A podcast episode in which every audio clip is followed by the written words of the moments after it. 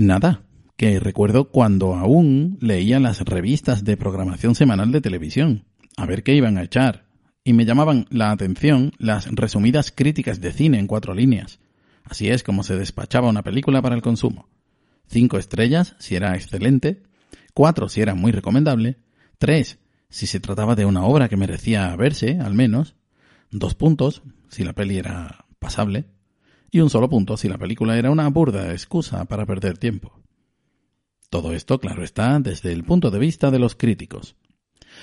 Sus textos no parecían ir dirigidos al espectador, sino hacia la persona responsable de la película o su figura más prominente.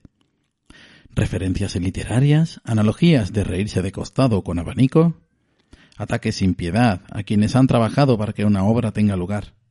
Y nada para el espectador salvo los símbolos, porque para estos críticos que yo leía, el espectador no necesitaba mucho más, una nota, un sí o un no. Nada de un deberías verla, es una obra de calidad incuestionable, o tiene momentos salvables que justifican verla. Me parecían elitistas en sus críticas y ofensivos en las puntuaciones.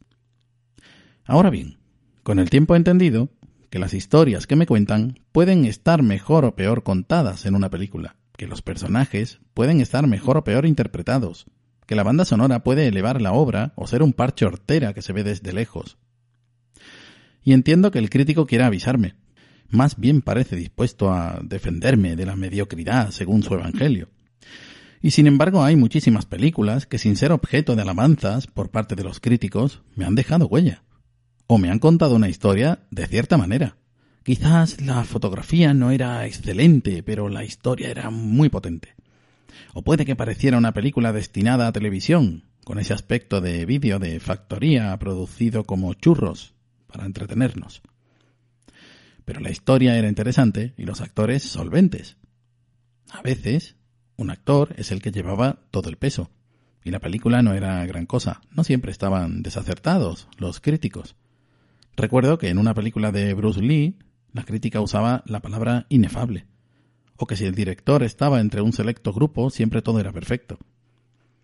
No han sido una guía para mí. Al fin y al cabo he visto lo que he querido ver, sin importarme mucho las críticas, más que la mía o la de alguien muy afín.